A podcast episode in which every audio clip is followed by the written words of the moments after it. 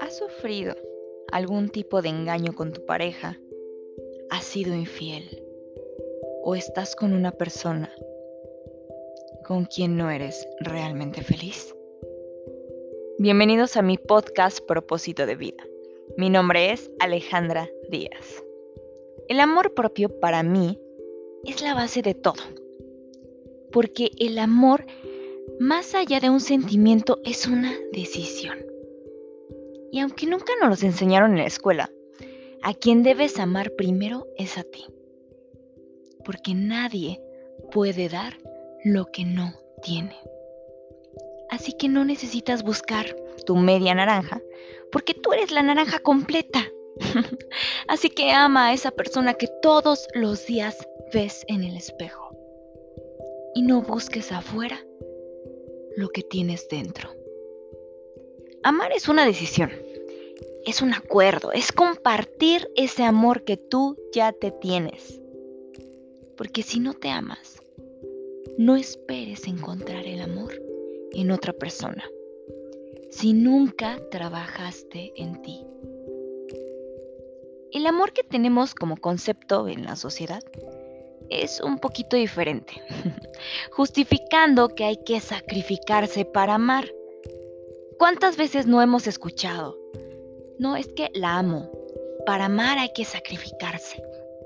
Te pregunto, ¿por qué tienes que sacrificar quién eres? Tu esencia, tu luz, tus gustos, para que el otro o la otra te ame. Si de eso se trata, mejor que no te amen. Lo que creemos que el amor es, es como esas mariposas que sentimos cuando estamos con una persona. Pero ¿qué pasa cuando ese amor se disminuye o se apaga? Justificamos y decimos que es que ya no siento nada. Y claro, sentir esas mariposas o ese fuego por dentro es maravilloso, porque además nos motiva a estar en esa relación. Pero como somos seres cambiantes, pensamos que ese amor se termina, que ya no sentimos lo mismo. Y creemos que es más sano terminar y lo decidimos hacer. Y a veces cambiamos de pareja para vivir esas mariposas de nuevo, ese fuego por dentro de nuevo. ¿Y qué crees? Van a disminuir en un futuro y volvemos al ciclo. Hasta que tú decides estar con una persona, ese amor se va a transformar.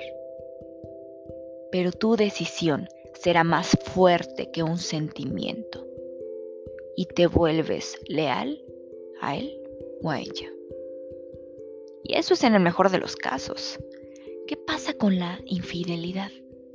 Cuando ya no sientes ese amor al que llamas y buscas a un tercero. O él o ella busca a un tercero.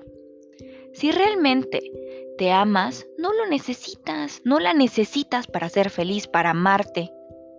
Si él o ella decidió estar con otra persona, es su responsabilidad y trae consecuencias. Por supuesto que tú decides seguir o no en la relación. Pero nunca, nunca que pase la barrera del amor que tú te tienes. De lo contrario, te vas a comparar, sufrirás mucho, desde el tema físico, intelectual, emocionalmente. Y si hay amor propio, decidirás lo mejor para ti.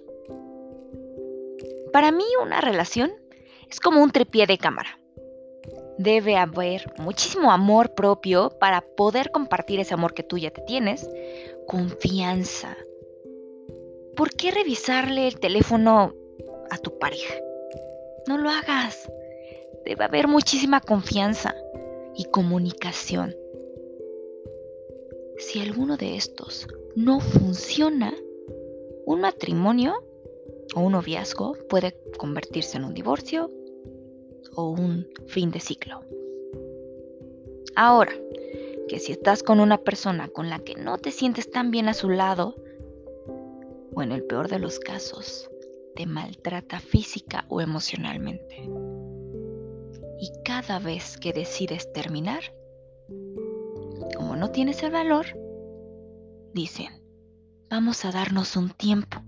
O nuestra pareja termina convenciéndonos que no debemos terminar. Te voy a compartir lo que a mí me pasó en mi relación hace dos años.